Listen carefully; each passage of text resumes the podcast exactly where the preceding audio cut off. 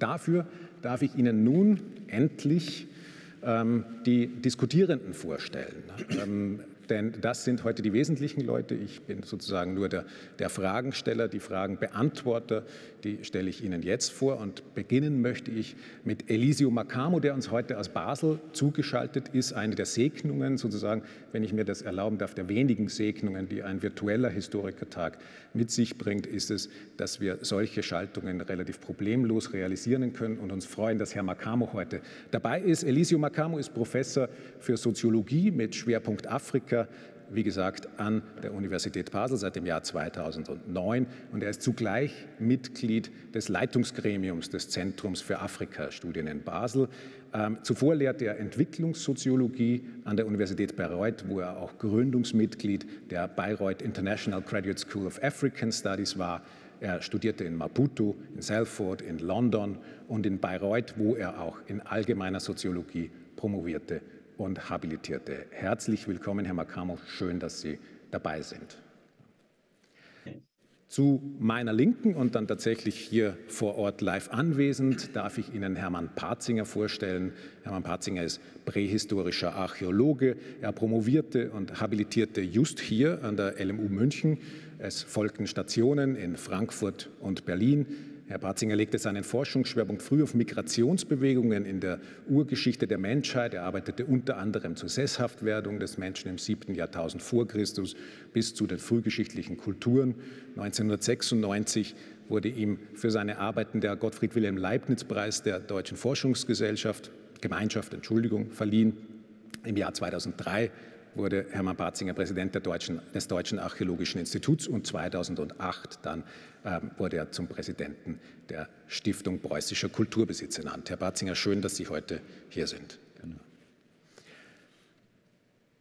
Zu Herrn Batzingers Linken sitzt Larissa Förster. Frau Förster ist die Leiterin des 2019 neu geschaffenen Fachbereichs Kultur und Sammlungsgut aus kolonialen Kontexten am Deutschen Zentrum Kulturgutverluste und gleichzeitig auch Associate Member des Center for Anthropological Research of Museums and Heritage, das an der Humboldt-Universität in Berlin angesiedelt ist. Sie befasst sich in diesem Zusammenhang äh, quasi hauptamtlich, wenn ich das so sagen darf, mit Fragen der Provenienz und der Rückgabe von Museumsobjekten und auch menschlichen Überresten. Larissa Förster ist promovierte Ethnologin mit dem Schwerpunkt Südliches Afrika und aus ihrer an der Universität Köln vorgelegten Dissertation ging 2010 äh, die bei Campus erschienene Studie Postkoloniale Erinnerungslandschaften wie Deutsche und Herero des Kriegs von 1904 gedenken hervor. Frau Förster, auch an Sie ein herzliches Willkommen. Schön, dass Sie hier sind. Danke für die Einladung. Und Last but not least Andreas Eckert, der mir vorhin im Vorgespräch sozusagen gesagt hat, er ist seit, letzten, seit, der letzten Podiumsdiskussion vor zwei Tagen einfach sitzen geblieben auf just diesem Stuhl. Ja. Äh, er hat also auch an der von mir bereits zitierten Diskussion mit Frau Schönberger bereits teilgenommen. Das hat äh, einen guten Grund, denn äh, Andreas Eckert ist als, Historik, Eckert ist als Historiker und Afrikawissenschaftler sozusagen prädestiniert, ähm, zu Restitutionsfragen ähm, Stellung zu nehmen und zu unserer Diskussion beizutragen. Er hat an der Humboldt-Universität aktuell die Professur für die Geschichte Afrikas inne. Seit 2009 ist er dort zudem Leiter des internationalen geisteswissenschaftlichen Kollegs Arbeit und Lebenslauf in globalgeschichtlicher Perspektive, besser bekannt unter dem Kürzel Rework. Andreas Eckert hat an den Universitäten Hamburg, Yaoundé und Aix-en-Provence Geschichte, Romanistik und Journalistik studiert und in Hamburg im Fach Geschichte promoviert. 2002 erfolgte dann die Habilitation ebenfalls im Fach mittlerer und neuester Geschichte, diesmal an der Humboldt-Universität. Und beide Arbeiten, also sowohl die Dissertation wie auch die Habilitation, haben sich mit verschiedenen Aspekten der Geschichte Afrikas in einem kolonialen und dann in einem postkolonialen Kontext beschäftigt. Andreas Schön, dass du da bist. Herzlich willkommen. Bevor ich nun äh, diese lange Vorrede endlich beschließe, nur noch kurz ein paar Worte zum geplanten Ablauf.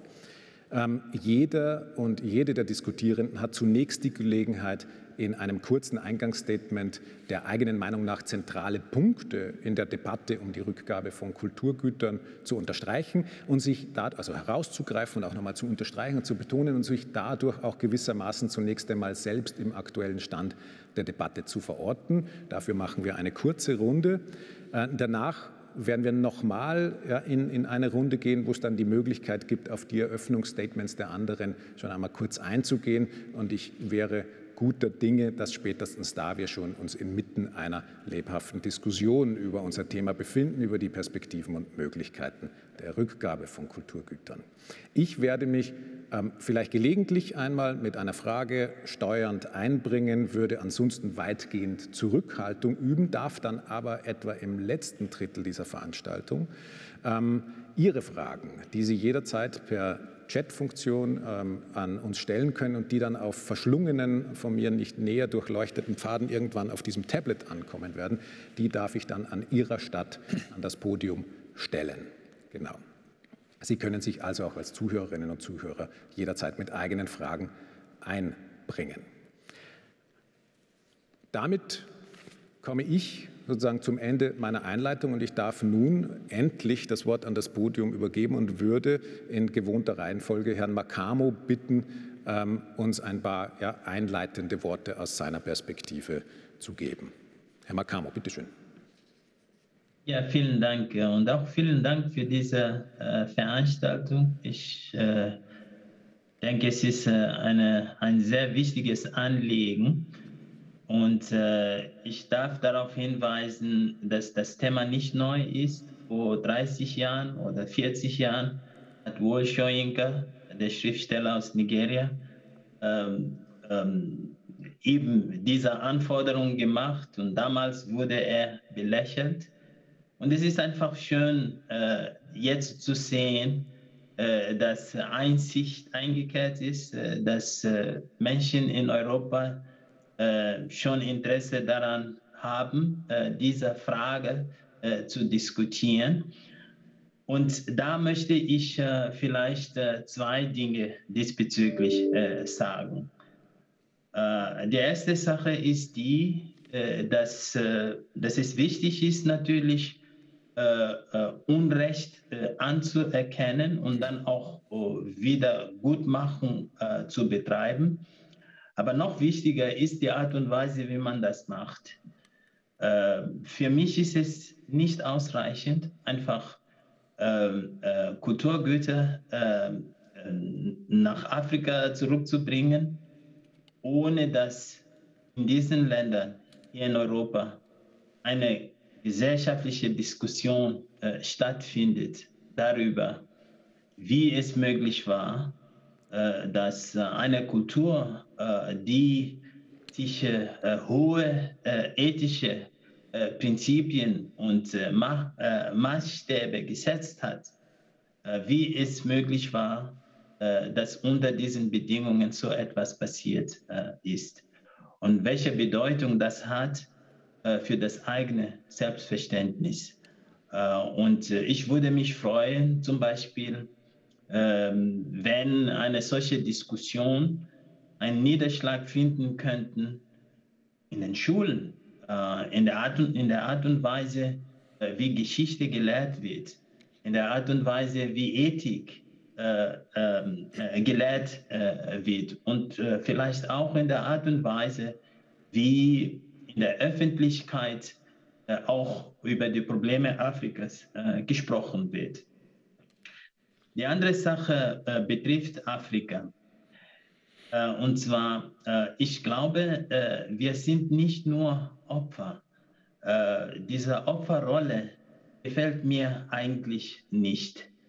Ähm, wir äh, stehen vor einer Situation, wo wir herausgefordert werden als Afrikaner, uns auch Gedanken zu machen über das, was uns passiert ist und warum das passiert ist und welche Verantwortung wir heute tragen, ähm, ja, die, die ethischen Elementen, die diese Einsicht jetzt erlauben, äh, irgendwie aufzugreifen und dann weiterzudenken.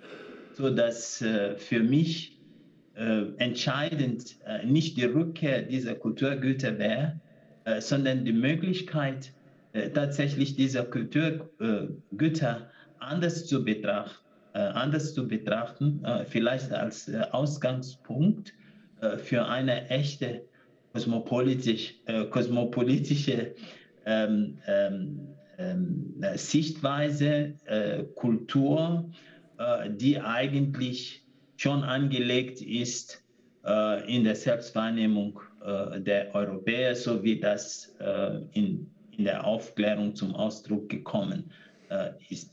Ich glaube, das sind für mich die zwei große und wichtige Sachen, die uns auch in dieser Diskussion beschäftigen sollten. Vielen Dank.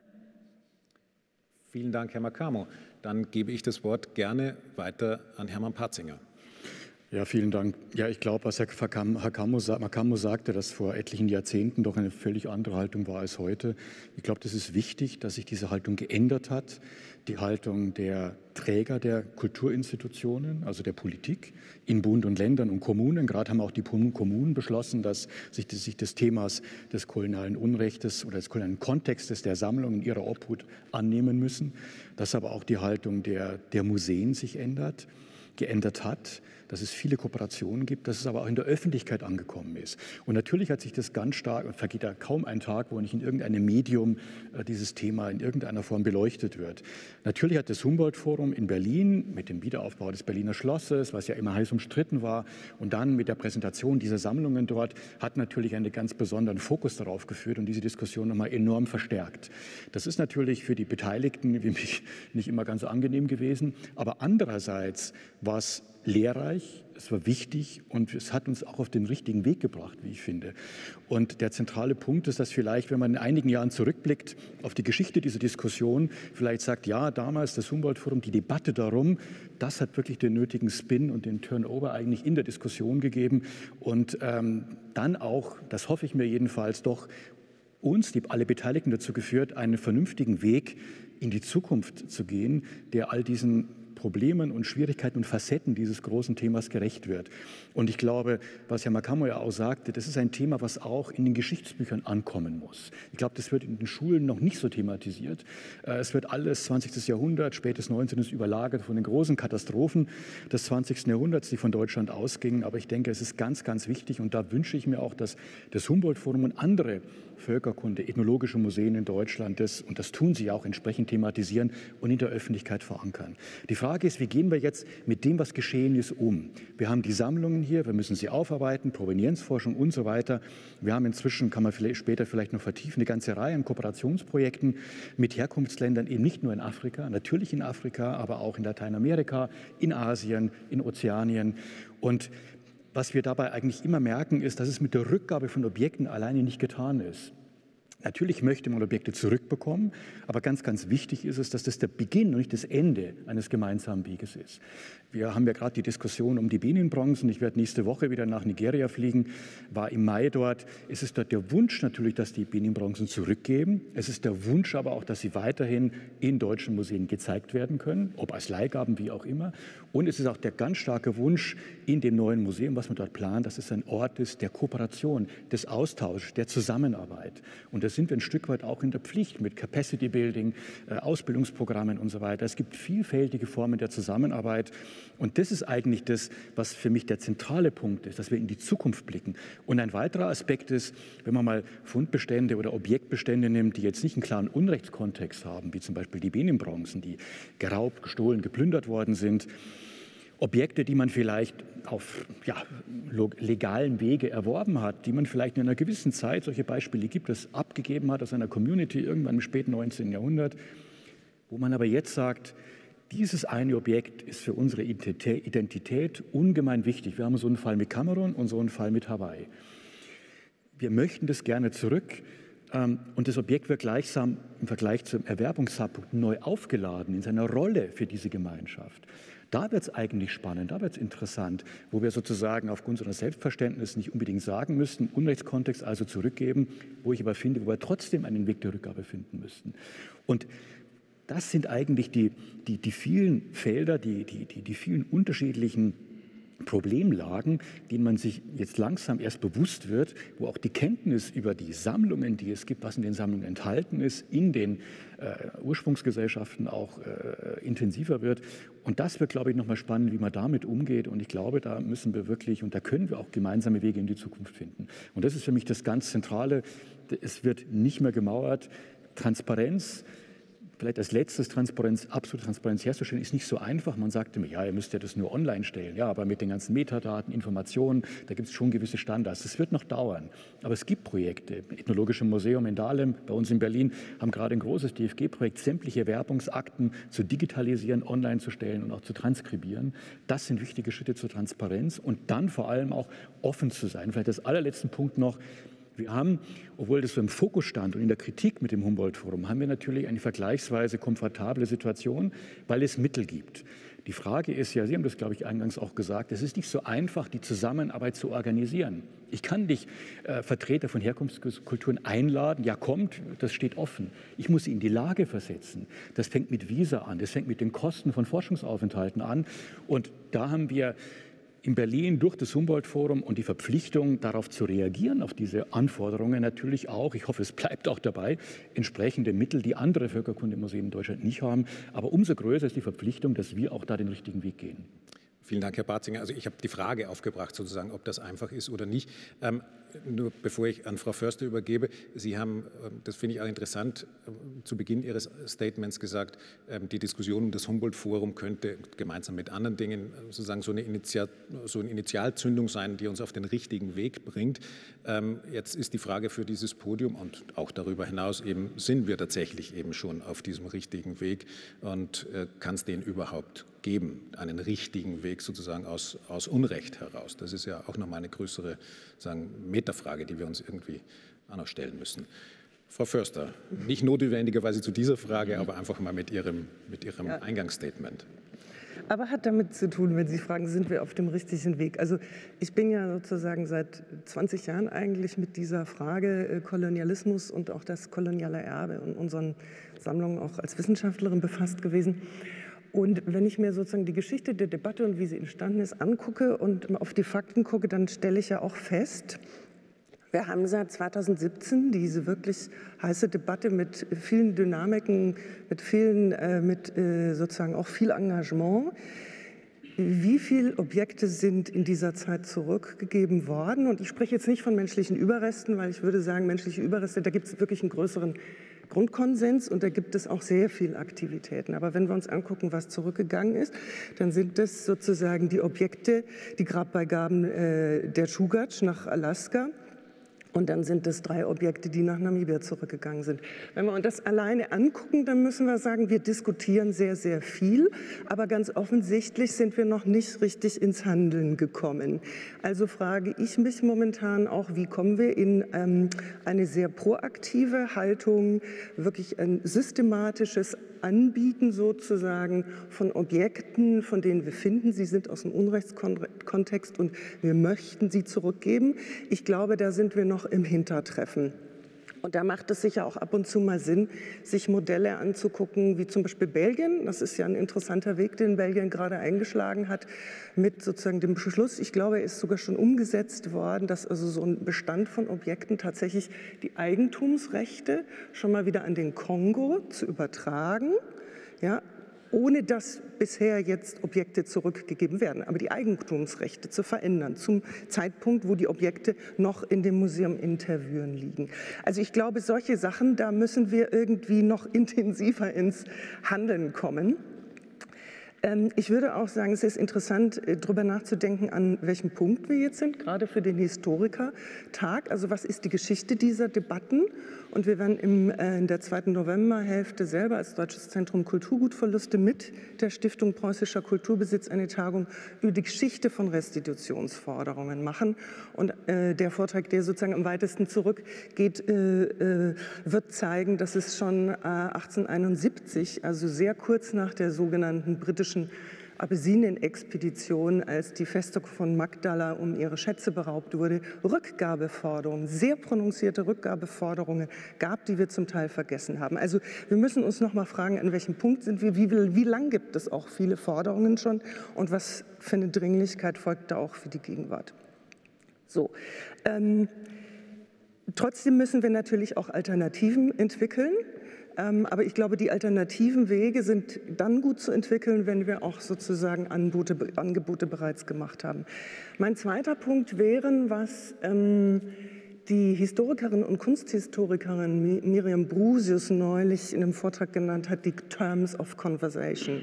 Also was sind die Bedingungen der Gespräche, die wir jetzt eingehen? Also wie Herr Patzinger sagte, was kann man denn sozusagen als äh, Interessierte, als Interessensgruppe aus einem Herkunftsstaat, was kann man denn wissen über die Objekte? Äh, und wie kann man dann in ein Gespräch gehen. Da gibt es natürlich die diversen Digitalisierungsinitiativen, aber ich glaube, diese Formen der Zusammenarbeit, da müssen wir eher sehr, sehr gute Modelle in der nächsten Zeit entwickeln, die auch uns davor bewahren, dass wir sozusagen ich sage mal, eurozentrische oder von uns sehr stark vorformulierte Konzepte von Provenienzforschung äh, ins Feld tragen, ohne offen genug zu sein, auf Bedarfe, Bedürfnisse und andere Formen, Wissensformen, Formen der Konzeptualisierung auf der anderen Seite einzugehen. Also hier geht es auch um eine sehr langfristige Beziehungsarbeit. Und das bringt mich zu dem dritten Punkt. Ähm, den ich sehr, sehr wichtig finde, weil die Langfristigkeit können wir nur sichern, wenn wir also nicht nur über einzelne Projekte sprechen, die mal von diesem und mal von einem anderen Förder ermöglicht, Förderer ermöglicht werden und manchmal auch sozusagen in Reihe sozusagen einen längeren Laufzeit haben, sondern wir müssen, glaube ich, darüber nachdenken, ähm, müssen sich unsere Institutionen noch stärker öffnen. Also wie offen sind unsere Institutionen eigentlich für diesen globalen Dialog, von dem wir sagen, dass wir ihn haben wollen und dass wir ihn auch schon begonnen haben? Wie viel institutionelles Lernen wird eigentlich noch möglich sein? Und ich will sozusagen mit gutem Beispiel vorausgehen und über meine eigene Institution sprechen. Wir haben eine Förderlinie, mit der jetzt viele Provenienzforschungsprojekte gefördert werden können ähm, was, glaube ich, auch viele Dynamiken jetzt im Feld ermöglicht hat. Man konnte aber zunächst nur deutschsprachige Anträge einreichen. Und das hat uns doch auch einige Mühe und Überzeugungsarbeit gekostet, damit es jetzt auch möglich ist, englische Forschungsanträge einzureichen. Und wie soll denn eine Zusammenarbeit aussehen, wenn sozusagen diese erste Hürde nicht gemeinsam in einer Verkehrssprache genommen werden kann? Und damit will ich nur sagen, sind unsere Institutionen wirklich so weit? Müssen wir an diesen Strukturen arbeiten? Sie ist auch sozusagen das Personal, unsere Kuratorinnen, unsere Restauratorinnen, ist da genügend Diversität? Müssten wir nicht mehr Menschen mit äh, biografischen, Wissenschaftler mit biografischen Bezügen zu den Herkunftsstaaten sozusagen mit in diese Institutionen reinnehmen? Und das wiederum führt mich dann vielleicht zum ähm, herausforderndsten Punkt. Also wenn ich noch weiter denke, dann frage ich mich, es ist ein bisschen utopisch, aber müssten wir nicht über neue Formen von Co-Management nachdenken? Also wir haben ja diese viel kritisierten Konzepte wie universelles Museum, äh, geteiltes Erbe. Hieße das nicht in letzter Konsequenz, dass eine Namibia-Sammlung zum Beispiel an einem großen deutschen Museum, dass die äh, Frage, wie mit der umgegangen wird, äh, die Entscheidungen in dieser Frage von namibischen Partnern mitgetroffen werden?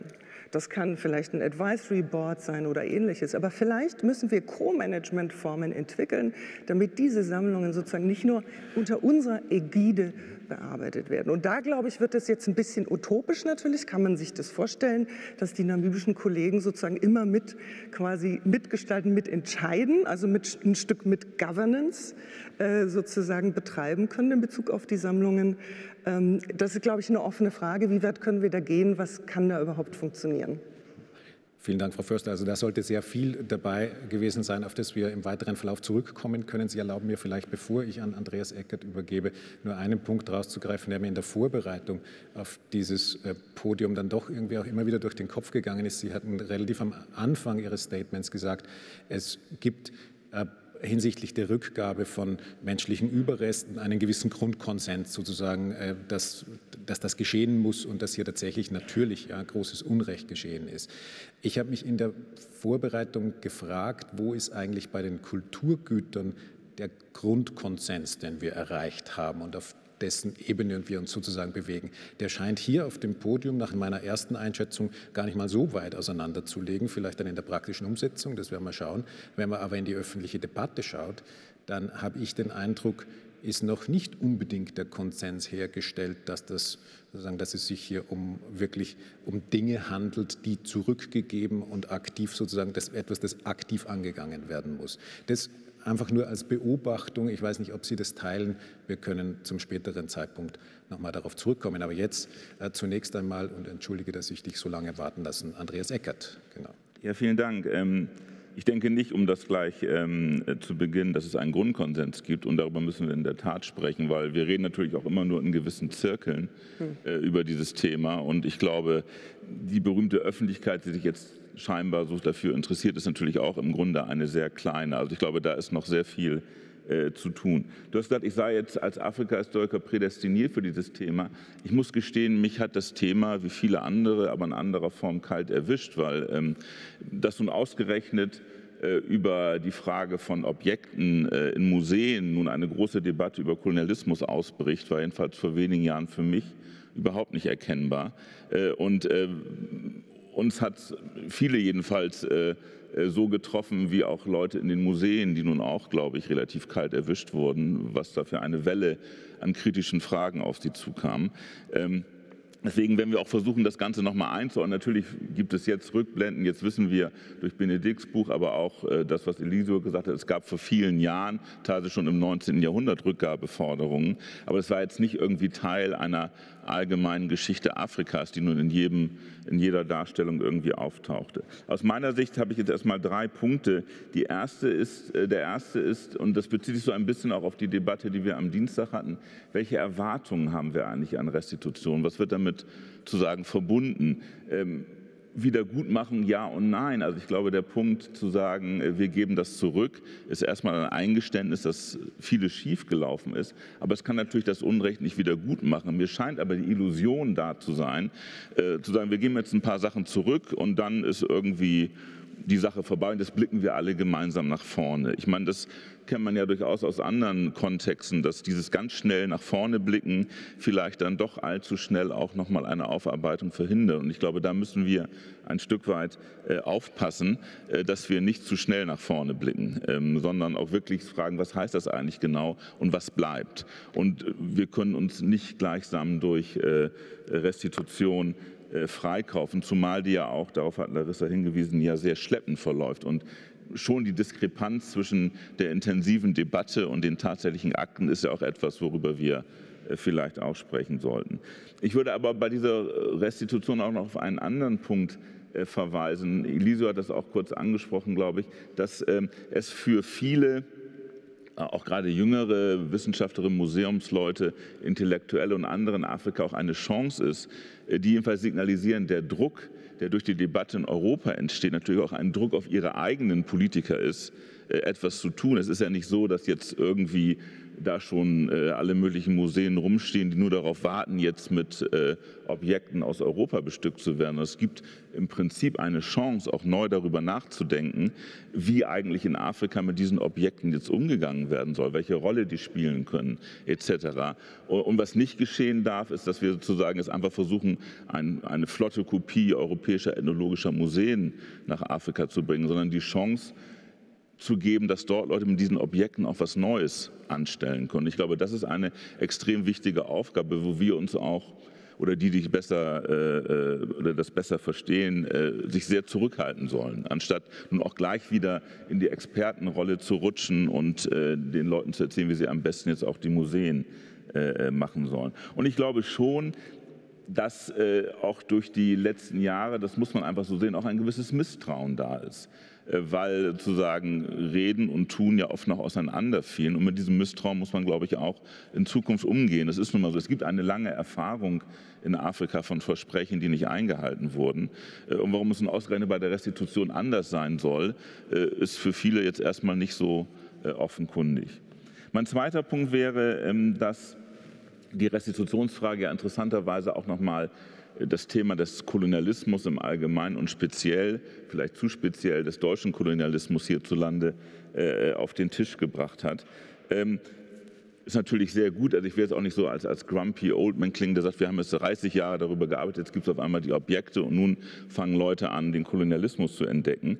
Ich finde das ja auch wichtig und gut, wenn über dieses Thema jetzt ein größeres Bewusstsein äh, entsteht. Die, die, die Debatte, dass dieses Thema stärker in Schulbücher hinein soll, die ist nun auch schon etwas älter. Wenn Sie jetzt durch die Debatte um Restitution befeuert wird, umso besser. Was mir mehr Sorge macht, ist, dass auf diese Weise aber auch ein sehr enges Bild äh, von Kolonialismus äh, entstanden ist. Äh, Elisio hat darauf hingewiesen, dass es natürlich auch sozusagen darum geht, wie sich afrikanische Gesellschaften und Individuen in diesem Kontext Fragen stellen müssen und überlegen müssen, was ist da eigentlich passiert. Im Moment ist das Bild sehr stark eines, das alle Aktionsmacht auf Seiten der Europäer verortet. Äh, und das, was sozusagen 30 Jahre und 40 Jahre lang mühsam auch als Handlungsmöglichkeiten in spezifischen Kontexten für afrikanische Gesellschaften erarbeitet worden ist, geht so unter in einem, Gebild, äh, in einem Bild, äh, wo sozusagen überlegene koloniale Horden ähm, durch Afrika ziehen und sozusagen es gar keinen Platz mehr gibt für Manöver, für Spielräume. Und das ist immer etwas, wo man vorsichtig argumentieren muss. Es geht nicht darum, Gewalt zu relativieren. Kolonialismus war auf Gewalt aufgebaut äh, und Gewalt spielte eine extrem wichtige Rolle. Aber dieses Bild jedenfalls, äh, finde ich, äh, ist nicht unproblematisch. Und wir müssen, glaube ich, auch schauen, äh, und darauf hat Larissa zum Beispiel auch in einigen Schriften hingewiesen, dass wir auch die genaue Kontexte uns anschauen, wie Sachen nach Europa gekommen sind. Das Beispiel äh, des Königs von äh, Bamun, Joya und, und sein berühmtes, seinen berühmten Thron, das kann man natürlich auch lesen als sehr selbstbewussten Akt eines afrikanischen Herrschers, der seinen Thron gibt, selbst wenn er das in einem Kontext getan hat, wo man sagen könnte, er wurde nachher übers Ohr gehauen. Aber ich glaube, diese Art von Nuancen sind schon wichtig, nicht um irgendwas zu relativieren, sondern einfach auch so ein bisschen äh, die afrikanische Geschichte teilwerden zu lassen und das nicht wieder so äh, als rein eurozentrische Kolonialgeschichte zu erzählen. Und so kommt sie im Moment, äh, äh, glaube ich, rüber. Und wenn jemand wie Götz Ali ähm, nun auf seine alten Tage entdeckt, dass es Kolonialismus gab und der auch noch von Gewalt geprägt war, ähm, ist das gut. Äh, aber da muss man sich nicht hinstellen und erzählen, wir stehen gerade am Anfang. Wir stehen vielleicht am Anfang einer besseren Vermittlung äh, dieser Ergebnisse. Aber am Anfang einer Kolonialismus- und Afrikaforschung stehen wir äh, beileibe nicht. Und ähm, der dritte Punkt ist noch mal ein bisschen auch die Mühen der Ebene. Also ich bin ja jetzt kein Provenienzforscher obwohl ich zugestehen muss, dass ich auch auf den Zug aufgesprungen bin und an zwei Projekten beteiligt bin, äh, die äh, entsprechende äh, Mittel umsetzen. Aber ich hatte am Anfang natürlich auch den Verdacht, und bin ich noch nicht ganz los, dass die Argumente, wir brauchen jetzt allerdings auch wirklich sehr lange und das geht nicht so schnell und das ist eben mühsames Geschäft auch so eine gewissermaßen eine Bürokratisierung des Ganzen war, äh, mit dem Hinweis, also ne, irgendwann haben wir so lange Provenienzforschung gemacht, dass die Gesellschaften in Afrika inzwischen vergessen haben, dass sie da mal Forderungen hatten. Ähm, die Gefahr besteht potenziell immer. Auf der anderen Seite ist es auch tatsächlich, das habe ich jetzt gesehen, ein sehr mühsames Geschäft. Und auch die Versprechen äh, oder die berechtigte Forderung zu sagen, wir zeigen jetzt erstmal, machen öffentlich, was in unseren Magazinen ist, nicht über Nacht ähm, gelöst werden kann. Das ist äh, sehr aufwendig. Äh, nur die Frage ist jetzt, wie geht man damit um? Wartet man bei jedem Objekt, bis die Provenienz bis ins allerletzte geklärt ist? Oder waltet man hier auch eine gewisse Großzügigkeit und sagt, okay, die Sachen können wir jetzt zurückgeben, da ist die, die Sache entweder klar oder sie ist zumindest so, dass wir sagen, wir machen das jetzt mal. Also auch hier würde ich sagen, könnte noch, vielleicht kommt sie ja, eine gewisse Großzügigkeit an den Tag gelegt werden, um eben auch dieses Gefühl, da wird wieder irgendwas ausgesessen mit dem ja an und für sich richtigen Hinweis, äh, wir müssen das sehr sorgfältig machen. Äh, und auch da gibt es einen gewissen Verdacht, wenn man mit afrikanischen Kolleginnen und Kollegen spricht, äh, die irgendwie das Gefühl haben, da ne, wird, jetzt werden wir wieder hingehalten. Und das nach der langen Erfahrung, die es in dieser Frage gibt und die Benedikt Savard unter anderem beschrieben hat, ist es, glaube ich, sehr wichtig, diesen Eindruck zu zerstreuen. Vielen Dank, Andreas. Äh, vielen Dank an alle vier. Ich glaube, da war jetzt also unzweifelhaft ähm, ganz vieles dabei, ähm, wo, wo Sie untereinander anschließen und, äh, und Fäden aufnehmen wollen. Und die Möglichkeit würde ich eben jetzt noch einmal in einer ähnlichen, vielleicht insgesamt etwas kürzer gehaltenen Runde geben. Ähm, ich möchte nur vielleicht als kleine Brücke, die begangen werden kann, aber nicht begangen werden muss, Folgendes aufnehmen, jetzt ein bisschen auch anspielend auf das, was du, Andreas, jetzt in deinem Statement auch gesagt hast.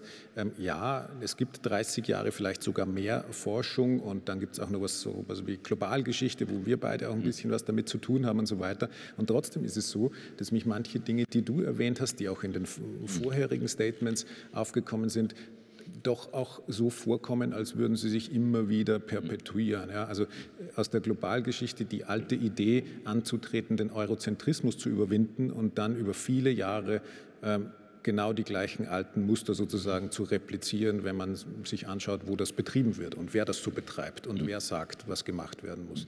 Aber auch die ewige Frage, ähm, um auf das zurückzukommen, was Herr Makamo zu Beginn auch gesagt hat, ähm, was ist denn eigentlich unser Impact? Finden wir irgendwann mal den Weg in die Schulbücher und dann stellen wir bei kritischer Betrachtung fest, 30 Jahre Kolonialismusforschung haben sich da bisher sehr mager niedergeschlagen. 30 ähm, Jahre Globalgeschichte haben sich mager niedergeschlagen und etwas sehr, sehr Ähnliches, glaube ich, können wir jetzt zumindest im Moment auch für die Restitutionsdebatte noch immer äh, feststellen. Ja. Und das, wie gesagt, ein Brückenvorschlag, der nicht begangen werden muss. Jedenfalls aber darf ich das Wort noch mal an Herrn Makamo geben, mit der Bitte, einfach sozusagen Fäden aufzunehmen, aufzufüllen, zu kommentieren nach Belieben, aber insgesamt sozusagen vielleicht mit etwas kürzeren Statements, als Sie gegen Schluss vorgekommen sind. Ja, also äh, für mich ist äh, äh, wirklich die, die Hauptfrage ist, hat äh, mit der Welt, in der wir jetzt leben. Äh, es ist eine Welt, die ähm, zustande gekommen ist auf eine Art und Weise, die auch sehr problematisch gewesen ist. Also der Kolonialismus ist ein Riesenproblem, nicht nur für die Afrikaner, sondern auch für die ethischen Ansprüche der Europäer. Aber was machen wir jetzt? Äh, das ist für mich die Hauptfrage. Ähm, ist es möglich, daraus etwas zu lernen äh, und äh, vielleicht eine andere Welt zu bilden als die, die wir jetzt haben? Ähm, ich glaube, es gibt hier vielleicht interessante Parallele. Vielleicht will Andreas das auch kommentieren. Aber wir hatten eine ähnliche Situation mit der Entkolonialisierung. Ähm, das wurde gemacht, äh, aber das hat nicht unbedingt äh, große äh, Debatten hier in Europa ausgelöst über das eigene Selbstverständnis, über die Frage, wie es möglich war, dass Leute, die so hohe moralische Ansprüche haben, so etwas getan haben. Und dann hatten wir am Ende Entwicklungshilfe, äh, das wäre äh, vielleicht zu vergleichen jetzt mit der Rückgabe, äh, ohne, ohne Konsequenzen nicht. Und das ist das, was mich beschäftigt. Also, können wir diese Diskussion als Chance wahrnehmen, um eben uns weitere Gedanken zu machen über die Möglichkeit, einfach eine andere Welt zu haben. Äh, ich weiß, das klingt jetzt äh, äh, ziemlich romantisch und idealisiert, aber ich denke, das ist die Hauptfrage für mich. Vielen Dank, Herr Makam. Und ich meine, das hat ja auch zu tun mit dieser, ein Wort, das immer wieder fällt, ist das Wort Wiedergutmachung. Und ähm, das wirft natürlich sofort Fragen auf danach, ob Unrecht überhaupt sozusagen ethisch-moralischer Sicht äh, wieder gut gemacht werden kann, wenn es einmal begangen wurde. Und wenn ja, oder wenn zumindest zum Teil, wie das aussehen könnte und was Sie natürlich gerade sehr ja, optimistisch äh, und zu Recht optimistisch vorschlagen, wäre sozusagen ein Weg zumindest aus äh, dieser ganzen Debatte zu lernen und dadurch einen gewissen sozusagen zumindest eine und dadurch sozusagen eine gewisse Form von von Wiedergutmachung herzustellen. Ob das sozusagen, ob, ob, das ein äh, gangbarer Weg oder ein umsetzbarer Weg ist, das ist genau einer der Punkte, den wir wahrscheinlich in Zukunft werden ausleuchten müssen. Herr Batzinger. Also Wiedergutmachung geht sicher nicht, aber ich glaube, da sind wir uns einig. Aber man muss sich dieser Verantwortung stellen, man muss die Verantwortung annehmen und einen gemeinsamen Weg in die Zukunft finden. Und äh, weil Sie am Ende meines Statements ist mit dem richtigen Weg, ich glaube schon, dass wir in die richtige Richtung denken. Aber was der richtige Weg ist, das wird sich noch zeigen. Und das müssen wir, das ist ein mühsames Erarbeiten, auch gemeinsam. Wir lernen auch unentwegt dazu. Wenn ich sehe, die letzten Jahre, was so an Projekten in Gang gekommen ist und auch in der Zusammenarbeit mit den Ursprungsgesellschaften und Herkunftsländern lernt man unglaublich viel dazu. Und welchen Weg auch immer wir beschreiten, welchen immer wir auch erproben, kann nur gemeinsam gehen. Und zum Beispiel auch Provenienzforschung, Andreas, natürlich ist als Verantwortlicher für eine Sammlung sagt man, ja, das muss schon irgendwie seinen Weg gehen, da müssen ja Beschlüsse gefasst werden, das kann man gar nicht entscheiden. Aber dennoch glaube ich, äh, dass es auch gar nicht so hunderte von Jahren dauern wird, bis das passiert ist. Denn man forscht ja die, die Herkunft nicht jeder einzelnen Fallspitze nach, sondern es gibt ja große Konvolute. Also ich meine, bei den Benin-Bronzen, äh, da ist es klar, da reden wir darüber, wie wir überhaupt mit diesem Komplex umgehen. Andere Beispiele gibt es auch. Wir haben zum Beispiel einen Bestand aus dem Maji-Maji-Krieg in äh, ehemals Deutsch-Ostafrika. Zur selben Zeit wie der Genozid an Herero und Nama, eine ähnlich, ähnlich verheerende Kriegsführung der deutschen Kolonialtruppen. Wir haben Objekte aus diesem Maji-Maji-Krieg, die zum Teil Anführern äh, zugewiesen werden können. Wir sind im Gespräch, ich war in Dar es Salaam, wir haben eine Kooperation, du warst ja auch mhm. dabei, mit dem Nationalmuseum, mit, mit der Universität. Und Kuratoren, das war der Punkt des, des, des, des Co-Managements, Kuratoren aus Tansania werden diese, diesen Ausstellungssaal im Humboldt-Forum, der in der nächsten Etappe kommt, kuratieren und dort die Geschichte erzählen dieses Maji-Maji-Kriegs. Ich glaube, in Deutschland muss man das wissen, weil das kaum jemand kennt. Und dann, nach ein, zwei Jahren, wie auch immer, werden diese Objekte auf jeden Fall zurückgehen. Also das ist im Grunde das, wenn man aus der Praxis äh, berichtet und schaut, wie man sich die, die, den richtigen Weg versucht zu ertasten. Eine Kooperation, das wissen Sie, mit Namibia, die gemacht wird, dass Objekte, die nach Namibia zurückgehen, die dort erforscht werden und am Ende sozusagen dann entscheidet man, was soll in Namibia bleiben, was soll nach Deutschland gehen. Ein ganz anderes Konvolut wiederum aus Namibia, was als Schenkung in die Museen kam vor vielen Jahrzehnten, was ein eindeutiger Kontext mit dem Genozid hat von einem Kolonialoffizier, der eine solche Wasserstelle bewacht hat. Äh, da ist der Beschluss der Rückgabe bereits gefasst. Also man geht mit Konvoluten auch schon unterschiedlich um. Aber das, das, der große Wert ist eigentlich in genau diesen Kooperationen Kooperationen. Und auch, das können Sie im Humboldt-Forum sehen, wie im Grunde auch mit historischen Fotos, auch äh, von, von Hinrichtungen, wie eine Künstlerin, Cynthia Schimming aus Namibia, damit umgeht, das verarbeitet.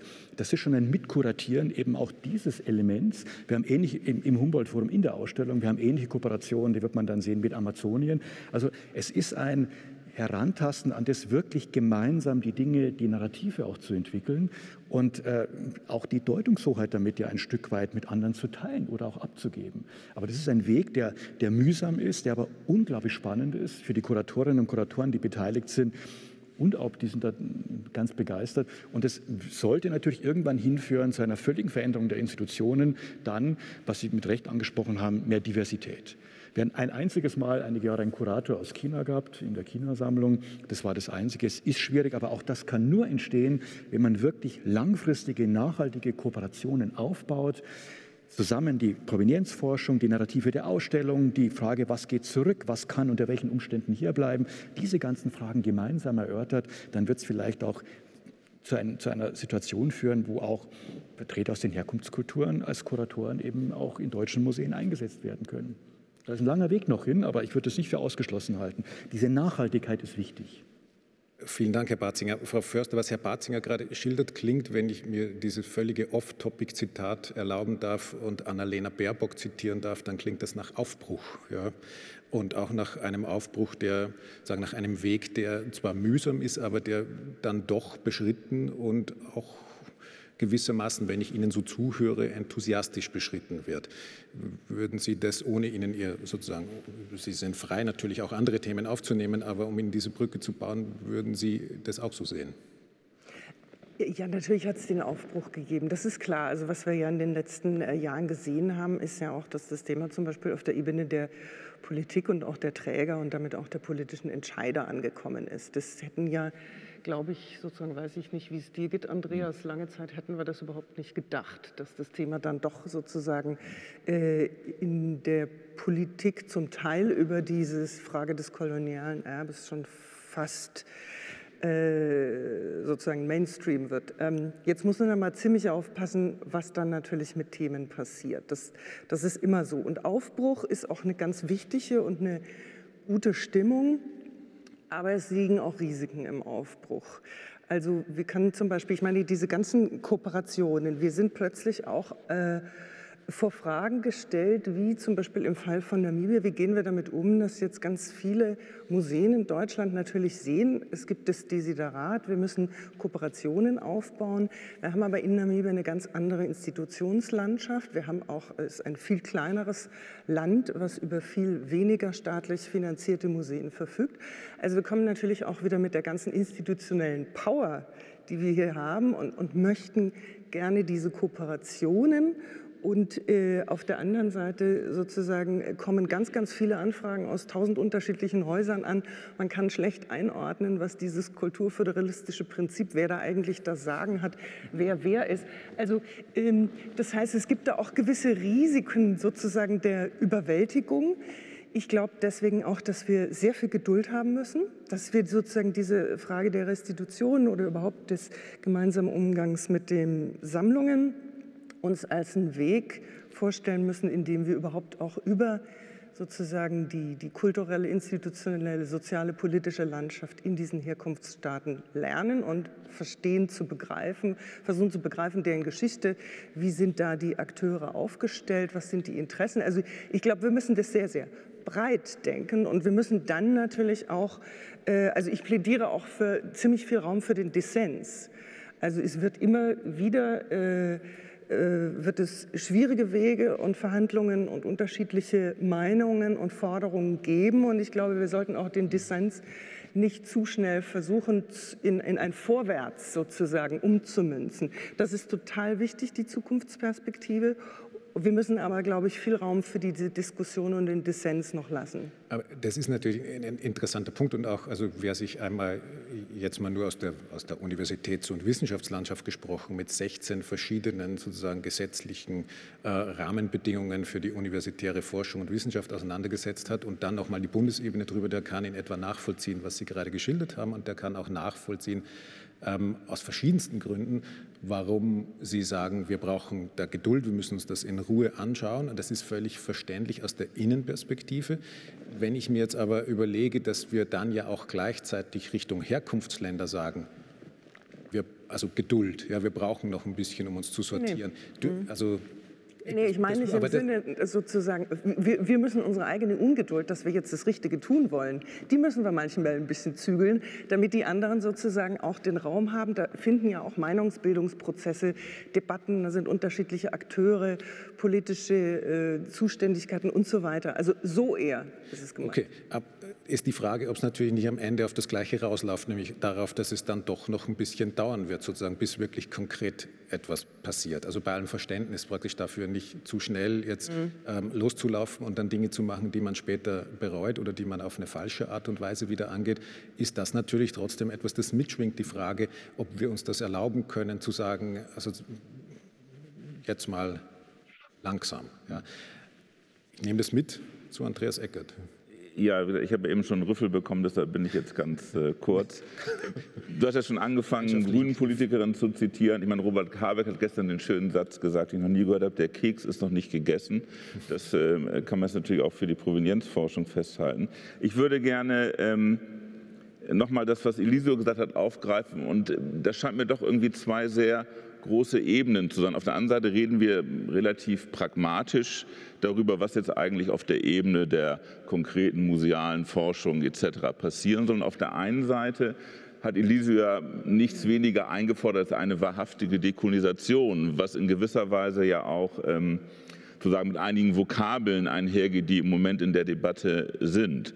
Das heißt, die Frage wäre, wenn man sie zuspitzt, ist eigentlich dieses Thema dazu angetan, tatsächlich das in die Wege zu leiten, äh, was äh, in den 60er Jahren nicht passiert ist, sondern wo nämlich ähm, zwar irgendwie formal die Kolonien in die Unabhängigkeit äh, entlassen wurden, aber sich am Selbstverständnis der Europäer, an ihrem hierarchischen Denken, an ihrem Paternalismus sehr wenig geändert hat und dieser Paternalismus sich etwa in, in Dingen wie Entwicklungshilfe niedergeschlagen hat. Und man könnte natürlich auch, wenn man bestimmte Sachen bösartig liest, auch Teile sozusagen der aktuellen Debatte als Spielart sozusagen eines Entwicklungshilfedenkens äh, äh, lesen. Ich frage mich aber, ob, ob wir dann auch die, ähm, die Debatte um, um Provenienz und Restitution nicht überfordern, wenn wir sozusagen gleich äh, diese Dimension zu halten, zumal da bin ich vielleicht auch dann äh, noch komme ich aus einer anderen Ecke der Geschichtswissenschaft. Ich würde ja immer noch sagen, dass die Hierarchien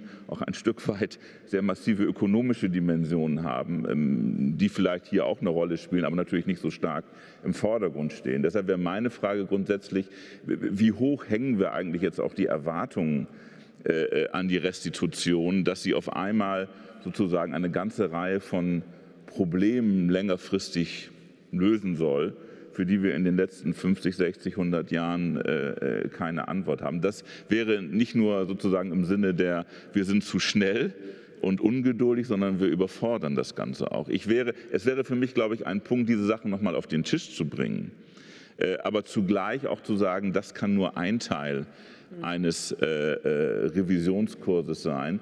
Aber dieser Teil spricht offenbar, scheint es so, mehr Leute an, als wenn man kaltherzig äh, Warenketten äh, und die damit verbundene Ausbeutung analysiert. Das wäre für mich noch eine Frage, wie wir das Ganze jetzt auch vielleicht dann äh, einbetten und, ne, und nicht nur, dass es wichtig in diese nitty-gritty-Fragen des, wie machen wir es eigentlich, ähm, vertieft, sondern zugleich auch den Platz dieser Debatte in einer größeren Auseinandersetzung um, was heißt eigentlich dekolonisieren, was heißt eigentlich dekolonial äh, in diesem Zusammenhang stellen. Vielen Dank. Also zunächst, wir haben jetzt ein Annalena Baerbock-Zitat, ein Robert Habeck-Zitat. Wir müssen irgendwann im weiteren Verlauf auch die anderen Parteien sozusagen noch mit Zitaten einflechten, um nicht in den Ruch der Parteilichkeit zu kommen auf diesem Podium. Aber das nur ganz am Rande. Äh, für mich ist jetzt der Punkt erreicht, wo ich das gerne öffnen würde in zweierlei Hinsicht. Einmal mit einem Aufruf an äh, alle, die sich über den Stream äh, sozusagen zugeschaltet haben, mich doch bitte ähm, gerne jederzeit mit Fragen zu versorgen, die an das Podium zu stellen sind. Wir werden, wie ich das schon angekündigt habe, jedenfalls Gelegenheit haben, Ihre Fragen, sagen die, also dass ich Ihre Fragen stellvertretend für Sie äh, dann an die äh, hier Versammelten weitergeben darf. Das sozusagen nochmal. Ich darf so offen sein und Ihnen sagen, dass äh, hier noch genügend weiße Fläche auf diesem Tablet vorhanden ist. Da geht noch ein bisschen was. Das ist das eine. Äh, andererseits würde ich jetzt gerne eben ja, die Runde öffnen ja, für Themen, die Sie und Stränge, die Sie gerne aufnehmen würden. Ich würde nur sagen, noch einen Impuls setzen, einen Ball zu Herrn Makamo spielen und dann schauen wir, wohin der fliegt.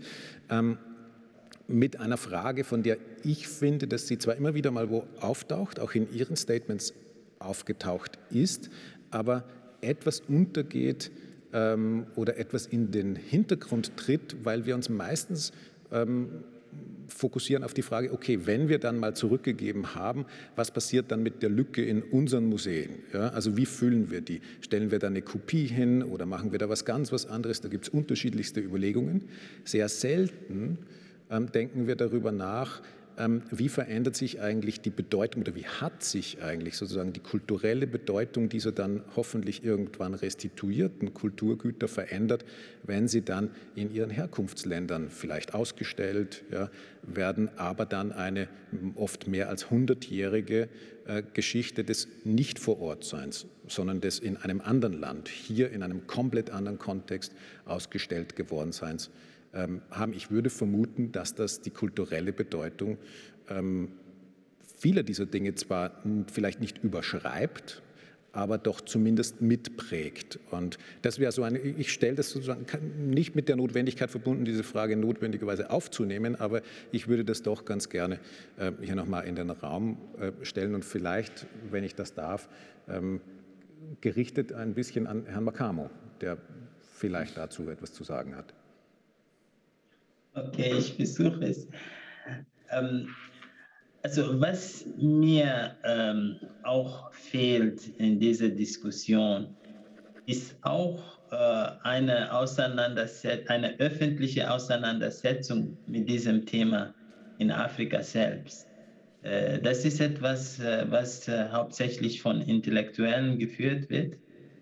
Ähm, wir diskutieren die Frage nicht, welche Bedeutung diese Rückgabe hat äh, und vor allem, äh, welche neuen Bedeutungen äh, diese Gegenstände jetzt äh, haben äh, in Afrika. Also die Gegenstände gehen nicht unbedingt dorthin, wo sie ähm, waren, sondern sie gehen meistens in Museen. das heißt, sie sind jetzt andere Gegenstände. Sie sind nicht mehr das, was sie ursprünglich waren, einige zumindest. und das stellt natürlich sehr wichtige Fragen äh, die wir beantworten äh, müssen. Ich habe einfach äh, die Angst, dass dieses Thema aus afrikanischer Perspektive irgendwie instrumentalisiert werden kann, einfach um afrikanische Intellektuelle auf der internationalen Bühne zu reproduzieren, ohne dass das Konsequenzen hat für unsere Gesellschaften. Und deswegen ähm, ja, äh, beharre ich auf diesen Punkt, äh, dass, äh, dass äh, wichtiger als die Rückgabe äh, ist wirklich äh, das, was in der Gesellschaft sowohl in Afrika als auch hier in Europa ausgelöst wird. Und da würde ich sagen, Andreas, ja, also die Gefahr der Überforderung sehe ich. Äh, aber ich denke, die europäische Kultur ist äh, robust genug, äh, um das zu widerstehen. Dank. Also letztlich diese Wiedergutmachung mit der Rückgabe der Objekte, haben wir ja schon besprochen, ist, ist natürlich nicht, man kann nicht mit der Rückgabe da anschließen, wo eine Kontinuität unterbrochen worden ist. Ne? Das hat ja auch Achim Membe immer gesagt weil ähm, die Dinge kommen zurück und haben entweder keine oder eine andere Bedeutung. Wir merken das ja auch. Ich habe eingangs ja Beispiele genannt, wo Objekte, die in die Sammlung gelangt sind, wo man nicht unmittelbar jetzt direkt durch die Dinge, die, die, die, die Nachweise, die man in den äh, Unterlagen hat, einen Raub oder, oder Gewaltanwendung nachweisen kann, äh, was offenbar abgegeben wurde, was aber jetzt plötzlich für die Community unglaublich wichtig ist. Und ich hatte kürzlich so ein Gespräch nach der Eröffnung und es war unglaublich ergreifend und überzeugend. Und da werden wir auch zu einer Lösung kommen. Aber da haben wir das Problem, dass eine Community im Nordwesten Kameruns, wir als staatliche Institution geben an ein, an ein Land zurück, Kamerun, was natürlich ein Konstrukt des Kolonialismus ist. Also das ist nämlich das nächste Problem. Wir haben ja auch die Frage gehabt, damals eben als das Lindenmuseum nach Namibia, die, diese Bitboy-Bibel und, und so weiter zurückgegeben hat, persönliche Objekte, dass es mit, dem, mit der Regierung von Namibia geklärt war, ich glaube auch mit der Familie, aber die Nama sozusagen nicht mit einbezogen waren. Das heißt, das ist nochmal ungemein schwierig und ich glaube, da brauchen wir auch ein bisschen die Geduld und nicht sagen, jetzt bitte nehmt, sondern ich glaube, das ist auch ein Lernprozess, auch für unsere Partner dort. Wenn ich sehe, in Neuseeland zum Beispiel, wir haben Toimoko, diese, diese tätowierten Schädel zurückgegeben, sie haben die Chugatsch genannt nach Alaska, da gibt, ist das klar geregelt. Die Rechte der Communities in Verbindung ihres, Kolonial, ihres, ihres kulturellen Erbes, das ist gesetzlich alles verankert und so. Und es ist relativ einfach, Rückgaben dort auf den Weg zu bringen. Und hier ist es ein, ein, ein, ein komplizierter, aber, aber auch spannender Prozess. Und äh, wo man ein bisschen Geduld braucht, aber möchte nicht so verstanden werden, dass es deshalb zu keinen Rückkommen kommen kann. Ja? Auf, kein, auf keinen Fall. Aber es ist wirklich ein Prozess, wo wir diese Geduld brauchen. Und da merkt man sehr stark, was Sie angesprochen haben, wie Objekte auch nochmal ganz neu aufgeladen sind. Objekte, die 100 Jahre aus einer Gemeinschaft weg sind und plötzlich zentrale Bedeutung für die Identität einer solchen Gruppe bekommen. Und ich finde, das, das ist äh, etwas, äh, wo man natürlich dann als Institution auch reagieren muss. Das Andreas? Ich würde, wenn ich darf, noch ganz kurz äh, Elisio was zurückfragen. Also ich habe keine Angst, dass die europäische Kultur nicht robust genug wäre. Mir geht es eher darum, ob das Thema robust genug ist, äh, zu sagen, alle, alle großen Probleme zu lösen. Aber meine Rückfrage wäre tatsächlich noch, ähm, ich sehe das auch so, dass die Gefahr besteht und im Moment in der Diskussion natürlich auch da ist, äh, dass wie oft, wenn es um Gespräche und intellektuelle Debatten mit Afrika geht, so, so eine Art Strategie der, der üblichen Verdächtigen. Also es gibt sozusagen ein paar Leute, die über alles reden und eben dann jetzt auch über, ähm, über Restitution. Äh, und die, das sind auch die einzigen, denen wir überhaupt äh, zuhören und die auch irgendwie einen Medienkanal haben, äh, in dem sie sprechen können. Aber da will ich doch mal um eine Einschätzung ähm, oder würde eine Einschätzung haben, wie, wie diese Debatte, es gibt ja auch viele Leute, die hier sagen, naja, im Grunde interessiert das ja in Afrika außer ein paar Leuten gar nichts, also warum machen wir überhaupt jetzt hier diesen diesen Buhai, um, um die Restitution, die haben andere Probleme. Äh, was ich ein sehr zynisches Argument finde. Äh, aber die Frage wäre trotzdem, wie denn eigentlich oder wo du da auch dann vielleicht schon Beispiele siehst, wo das eben eine Debatte ist, die nicht allein nur an universitären Tischen und auf äh, äh, ähm, Podien verhandelt wird, sondern tatsächlich auch ne, ein, breiteres Echo findet. Äh, weil das war etwas, was ich jedenfalls bei vielen Gesprächspartnern als großes Problem empfunden habe, also von ihnen mitgeteilt bekommen habe, dass das eigentlich genau wie du gesagt hast, dann auf einer Ebene verbleibt und die Gefahr einfach besteht, dass es da dann auch irgendwie verpufft. Herr Makamo, wenn Sie wollen, gerne. Ja, ja, also äh, äh es, ist schwer, äh, es ist schwer, da eine äh, sichere Einschätzung zu machen. Äh, ich meine, äh, auf der Ebene der Museen passiert sehr viel. Es gibt auch interessante Überlegungen. du bist auch in einem Projekt involviert in Tansania, mhm. wo es auch tatsächlich darum geht. Also da sehe ich schon Potenzial.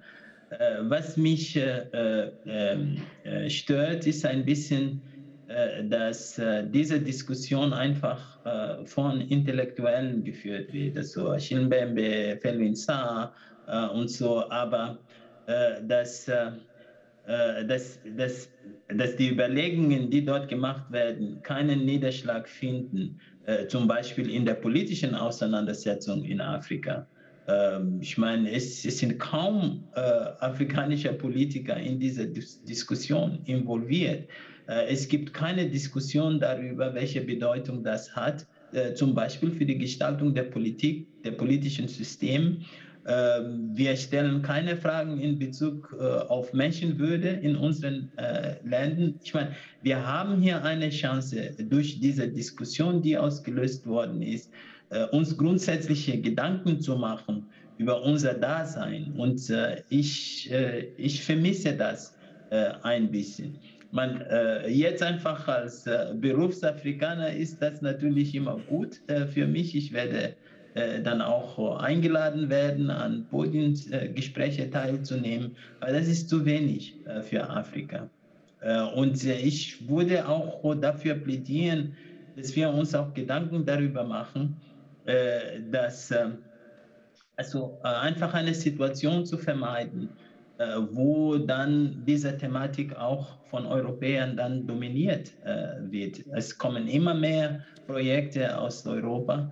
Äh, da wird diese Agenda wieder sehr stark von Europäern und Amerikanern geprägt und ähm, die afrikanische Stimme geht unter in diesem Kontext. Vielen Dank, Frau Fürster. Also ich, ich finde das unheimlich ähm, wichtig, was Elisio Makamo sagt. Und ähm, äh, mir fällt aber gerade ein interessantes Projekt ein, was wir sozusagen in diesem Kreis von Provenienzforscherinnen neulich diskutiert haben.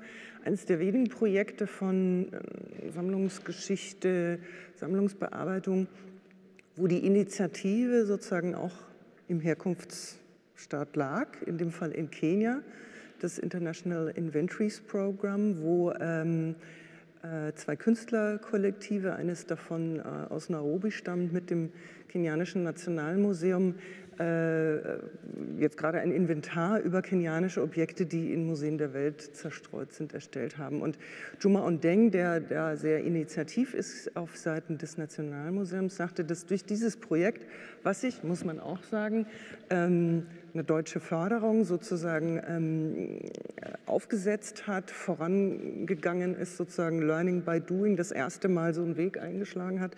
Er hat ganz anschaulich berichtet, wie das sozusagen auch das Ministerium und auf Ebene der Politiker und der Regierung ähm, Aufmerksamkeit und Empathie für dieses Thema erzeugt hat, sodass sich da jetzt Dynamiken bilden. Und das finde ich ziemlich interessant. Und da, also da wäre meine Hoffnung quasi, Herr Makamo, dass äh, äh, solche Projekte dann tatsächlich auch eine gesamte, gesamtgesellschaftliche Relevanz äh, bekommen können in afrikanischen Ländern. Sozusagen dieses Paradoxe ist natürlich immer, dass auch dieses Projekt zunächst mal mit einer deutschen Förderung gestartet ist und auf die Frage, aber ist es dann nicht sozusagen auch der falsche Ansatz, sagten die kenianischen Kollegen, ja, wenn Kenia ist ja natürlich vieles von internationalen Gebern finanziert. Äh, in, unter diesen Bedingungen arbeiten wir im Augenblick und so versuchen wir das Beste daraus zu machen. Aber ich glaube, solche Projekte, wo wirklich die Initiative, idealerweise auch die Governance auf, auf der Seite in den Herkunftsstaaten bei Künstlerinitiativen, Kuratorenverbänden, äh, Aktivisteninitiativen liegt. Das ist ganz wichtig. Und für Namibia äh, kann ich tatsächlich auch sagen, diesen Kontext kenne ich ja durch meine Promotionsforschung sehr gut. Ähm, Gott sei Dank gibt es da wirklich auch viele Aktivistinnen, die sehr stark in den einzelnen Communities verankert sind, also auch in den Gruppen der Nachkommen der überlebenden Gemeinschaften, die dieses Thema auch, wo sind unsere Objekte, wie sieht unsere Geschichte, was können wir über unsere Geschichte durch diese Objekte eigentlich äh, lernen und für Zugang kriegen, die das vorantreiben. Aber ich glaube, also ich kann diese sozusagen äh, Sorge und Bedenken gut nachvollziehen. Und noch den letzten Punkt, den ich wirklich auch sehr wichtig fand, äh, diese, also diese Idee könnte äh, die ähm, könnten wir in eine Ära äh, äh, gerade kommen, wo diese Restitutionen quasi so ähnlich wie die Entwicklungshilfe dastehen als eine suboptimale äh, Reaktion auf die äh, Dekolonisierung. Das finde ich sehr, sehr spannend. Dazu hat es ja auch einige Studie gegeben über die Beziehungen zwischen den Niederlanden, Indonesien, Belgien und Kongo, die diese Frage gestellt haben. Also sind diese Rückgaben dann eigentlich eine, äh, der verlängerte Arm einer, einer kolonialen Kulturpolitik. Und ich glaube, deswegen müssen wir uns immer wieder fragen, wo, wo sind wir, wo sind jetzt die Fallstricke, nachjustieren, nachsteuern. Ähm, ich, also ich glaube, ein, sehr, ein Vorwärts-Rückwärts-Prozess wird es in den nächsten Jahren geben, aber der ist vielleicht gut. Vielen Dank, Frau Förster. Vielleicht ist das ein guter Moment, wo wir tatsächlich unsere Zuseherinnen und Zuseher ähm, ins Spiel bringen, äh, denn mein Tablet hier hat sich in der Zwischenzeit gut gefüllt und es sind ja auch einige Fragen, die vielleicht nicht immer ganz sozusagen direkt und punktgenau an das anschließen, was Sie jetzt gerade gesagt haben, aber die doch auch sozusagen mit, mit Brücken und Andockstellen ähm, reichhaltig bestückt sind. Ähm, ich, würde, ich werde nicht mehr dazu kommen, wahrscheinlich wirklich hier die ganze Liste zu fragen, aber ich versuche das ein bisschen zusammenzuziehen. Ich habe mir gerade versucht, einen kleinen Überblick zu verschaffen ähm, und darf an der Stelle einfach mal zwei Fragen vorlesen, die wirklich hier ganz gut anschließen, glaube ich. Das ist der Moment, wo ich bereue, dass ich meine Lesebrille habe liegen lassen und das so auf diese Art machen muss. Ja. Ähm, da ist einmal die Frage von Frau Korn. Und sie fragt, ich, ich lese vor, wäre aufgrund der zögerlichen Aufarbeitung und der Dringlichkeit des Themas ein Paradigmenwechsel angemessen. Grundsätzlich wird jedes Objekt, also das ist jetzt der Paradigmenwechsel, grundsätzlich wird jedes Objekt dem Verdacht unterstellt, dass es aus Unrechtskontexten stammen kann. Um ein Objekt in Deutschland zu behalten, muss innerhalb eines bestimmten Zeitraums nachgewiesen werden, dass es sich rechtmäßig in der Sammlung befindet und dessen Ausstellung legitim und ethisch vertretbar ist. Das würde den Prozess beschleunigen und die eurozentrischen Begegnungen mit Angehörigen teilweise überwinden. Das ist Frau Korn. Damit überlappend, ähm, nicht ganz deckungsgleich, aber überlappend, ähm, eine Frage von Alexandre Bischofberger. Ähm, mir ist immer noch nicht ganz klar, warum das Eigentum an den Objekten so einen wichtigen Faktor darstellt. Was spricht dagegen, wie im Falle Belgiens, Kunstobjekte zu restituieren und sich anschließend um Dauerleihgaben zu bemühen? Angesichts der Vielzahl an Objekten, die unter zum Teil schlechten Bedingungen und unausgestellt in den Depots deutscher Museen lagern, dürfte das doch kein Problem darstellen. Sie sehen also sich teilweise überlappende Fragen, die auch an vieles anschließen, was wir schon hatten, ähm, die aber natürlich, wenn wir an Frau Korn jetzt denken, auch radikale sozusagen Änderungen in der Vorgehensweise mal aufs Tableau bringen. Also ich würde sagen, bei der zweiten Frage, ich glaube, man sollte sich jetzt hüten, irgendwie mal ganz schnell eine Radikallösung zu machen. Ähm, was die erste Frage betrifft, dass, oder jetzt nochmal bei bei der zweiten zu bleiben, Nochmal das Thema Benin-Bronzen, da ist in der Tat, ich kann das nicht vorwegnehmen, was da am Ende, wie, wie das aussehen wird, unter welchen Umständen wir hier noch Bronzen oder Kunst aus Benin zeigen können in deutschen Museen. Das will ja auch die Gegenseite, wird man schon überlegen, solche Wege zu gehen. Und insofern äh, gibt es Beispiele dafür und da werden andere folgen. Und ähm, das, die erste Frage war diese Beweislastumkehr, die wir ja bei der Provenienzforschung für NS-Raubkunst ja hm, sozusagen schon festgeschrieben haben, ist letztendlich ja bei Sammlungsobjekten konkreten kolonialen Kontext auch gegeben. Wenn, wenn jemand, es gibt ja zwei Wege. Es gibt einen, ein Anspruch wird gestellt, man will Objekte zurückhaben, dann wird jedes Museum nachweisen müssen, auch wenn das jetzt nicht gesetzlich geregelt ist, aber das ist äh, das Selbstverständnis, nachweisen müssen, wie ist es erworben worden. Und wenn es da offene Punkte gibt oder eben nachweislich ein illegaler Kontext, keine Ahnung, ein Raubzug oder irgendwie, würde man solche Dinge auch zurückgeben.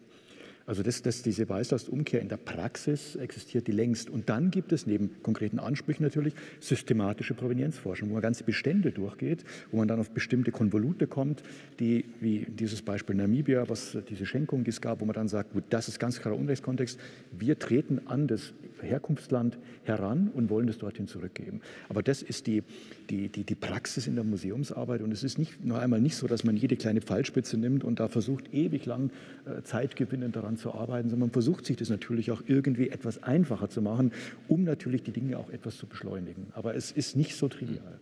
Und braucht es dann ein Gesetz? Also ich meine, das wäre ja nochmal die Frage, die wir auch am Dienstag schon kurz diskutiert haben. Also du hast jetzt so gesagt, naja, also wir haben eigentlich auch schon die Praxis, die, die die Dinge ermöglicht, die auch eben in den, ähm, in den Fragen angesprochen wurden. Aber ist es nicht auch aus einer Reihe von anderen Gründen, es gibt ja auch Parallelen, notwendig, oder wäre auch nochmal ein, ein besonderes Zeichen, äh, äh, da auch das äh, juristisch festzuklopfen? Oder würde man sagen, das würde wieder so viele Debatten etc. Äh, auslösen, dass bis so ein Gesetz da ist, wir schon alles ohnehin zurückrestituiert hätten? Also ich, ich bin ein, als, als juristischer Laie, frage ich mich da immer, inwieweit das jetzt eigentlich... Ähm, auch, auch ein Teil der Debatte sein sollte, auch innerhalb der Museen und der Leute, die die Objekte äh, verwalten und im Zweifelsfall dann auch zurückgeben müssen, inwieweit es da auch juristisch sozusagen wasserdichtere äh, wir haben ja, also ganz wasserdicht sind ja auch die Gesetze nie, aber sozusagen zumindest und auch als symbolisches, politisches Zeichen zu sagen, wir nehmen das so ernst, dass wir nicht sagen, ach ja, wir machen das schon, ne, macht euch keine Sorgen, sondern wir äh, machen auch ein Gesetz dazu. Also ich weiß nicht, wie auch jetzt die beiden Praktiker in der Szene äh, das sehen. Nur ganz kurz, ich würde das unbedingt unterstützen und ich glaube, wir brauchen ein Restitutionsgesetz. Ich habe natürlich mehr Erfahrung beim Thema NS-Raubkunst, aber da, glaube ich, ist es wirklich sehr, sehr dringend, dass das passiert. Wir haben ja äh, Prozesse in den USA, weil es hier keine Gesetzgebung gibt. Wenn es ein Gesetz gäbe, ein Restitutionsgesetz mit den entsprechenden rechtlichen Wegen und so weiter, diese Regelungen, dann könnte man, dann könnte man Deutschland, deutsche Institutionen nicht so ohne weiteres in den USA verklagen. Und ne, also ich fände es eigentlich richtig, das zu tun. Und natürlich bei der jetzigen Debattenlage müsste man natürlich das nicht nur auf NS-Raubkunst äh, konzentrieren oder beschränken, sondern natürlich auch diesen Bereich mit einbeziehen. Das ist dann die Frage dann der genauen Definition Definition. Aber ich finde auch, es würde Rechtssicherheit schaffen, es wäre Klarheit und wäre auch ein Zeichen. Frau Förster. Also die Frage mit dem Gesetz, die wird ja schon lange diskutiert. Auch Sophie Schulenberger hat sie ja für den Bereich äh, NS-Raubgut, äh, bringt sie ja auch immer wieder auf, auch im Vergleich mit Österreich, wo es ähm, eine Gesetzgebung dazu gibt, die, glaube ich, schon als sehr produktiv angesehen wird. Es ist natürlich ein bisschen die, also von der Stiftung kommt, wo auch NS-Provenienzforschung ja der ursprüngliche Gründungsauftrag gewesen ist, habe ich das Gefühl, wir werden realistischerweise im Bereich Kolonialismus nicht eher zu so einer Übereinkunft kommen, bevor das zum Beispiel in diesem Bereich stattgefunden haben würde, könnte. Eine zweite Herausforderung ist natürlich auch dann die europäische Ebene. Also du hattest ja auch schon äh, darauf äh, verwiesen, man müsste sich eigentlich auch auf der europäischen, im Prinzip ja auch auf der internationalen Ebene da verständigen, wie man sich da abstimmt, wie man da vorgeht. Ähm, äh, ich finde sowas, so eine Diskussion sehr, sehr, äh, ich glaube, sehr, sehr produktiv ähm, und wünschenswert. Andererseits sehe ich auch da wieder die Gefahr, dass man sozusagen dann auf ein Gesetz wartet. Und wir haben natürlich, wir haben eigentlich schon durch den Kulturföderalismus wunderbarerweise, wir müssen da nicht ein Gesetz durchs Parlament bringen wie in Frankreich. Wir haben eigentlich schon alles. Es gibt sozusagen in ähm, sozusagen in den Haushalten, wie sie jährlich verabschiedet werden, wird immer diese Klausel auch reingeschrieben, die die äh, Rückgabe von NS-Raubgut ermöglicht. Das kann man auch für Kolonialismus machen. Also es gibt schon viele Möglichkeiten, dass Institutionen zurückgeben können. Also ich finde, da, äh, da die müssen jetzt und sollten jetzt auch genutzt werden. Ähm, zu der Frage der Beweislast äh, ist für mich es ist immer so, man muss vorher fragen, was ist dann für ein kolonialer Kontext? Und wenn wir kolonialen Kontext so definieren, wie es der Museumsbund getan hat, also im Prinzip die Geschichte der europäischen Expansion mit, sagen wir mal, dem beginnenden 15. Jahrhundert auf, auf jeden Fall dann würde es, würde es, glaube ich, schwierig sein für alle Objekte, die in diesem Kontext stehen, der letztendlich unsere Beziehungen außer, zu außereuropäisch gelegenen Ländern seit 500 Jahren bestimmen, sozusagen sofort äh, immer gleich einem Unrechtskontext zuzuordnen, auch wenn man sagen kann, Kolonialismus ist äh, ein Unrechtssystem äh, gewesen. Also ich glaube, dann, dann würde das, was du am Anfang auch gesagt hast, diese vielfältigen Begegnungsformen, in denen ja koloniale Akteure und äh, der koloniale Staat nicht immer die Durchschlagskraft hatte und sozusagen ähm, äh, die, die, die Gewaltförmigkeit, die er zum Beispiel hatte äh, in der formalen Kolonialherrschaft, also im Fall von Deutschland 1884 bis 1915 oder 18.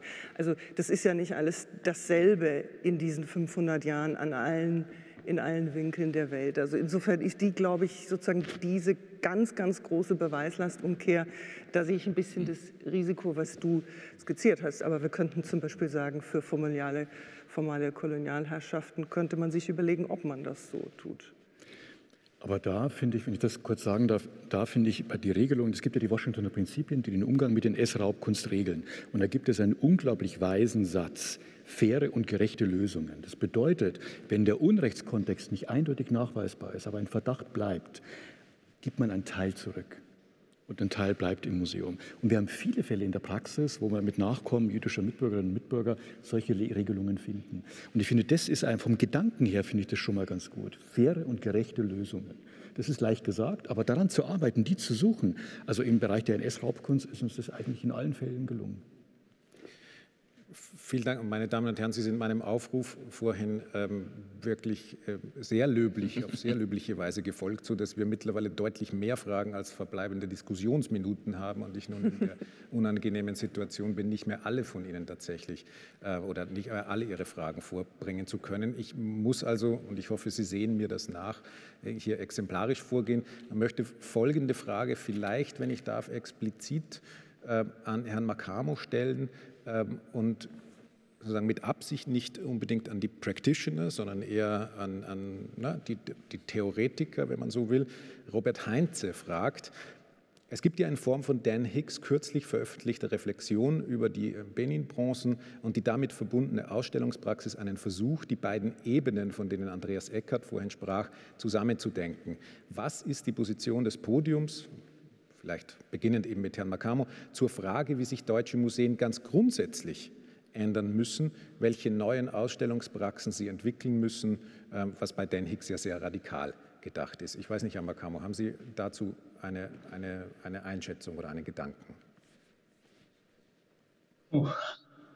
Ich meine, ich glaube, äh, Frau Förster hat einige äh, Ideen hier äh, aufgeworfen, äh, zum Beispiel ähm, sie hat darauf hingewiesen, dass man vielleicht nach mehr Diversität äh, streben äh, sollte.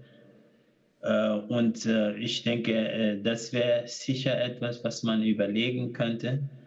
Äh, aber ich finde, dass die Frage uns noch zwingt, ähm, ja, uns auf Detailfragen zu konzentrieren oder technische Fragen zu konzentrieren. Äh, und äh, für mich ist es äh, wichtiger zu überlegen, welche Ausstrahlungskraft Museen in Deutschland haben und welche Möglichkeiten sie haben, die Öffentlichkeit zu prägen. Und ähm, das sehe ich leider nicht. Und das ist nicht, weil sie eine schlechte Qualität aufweisen, sondern äh, weil sie Institutionen sind, äh, die in der heutigen Gesellschaft vielleicht diese Ausstrahlungskraft nicht, mehr, nicht mehr haben.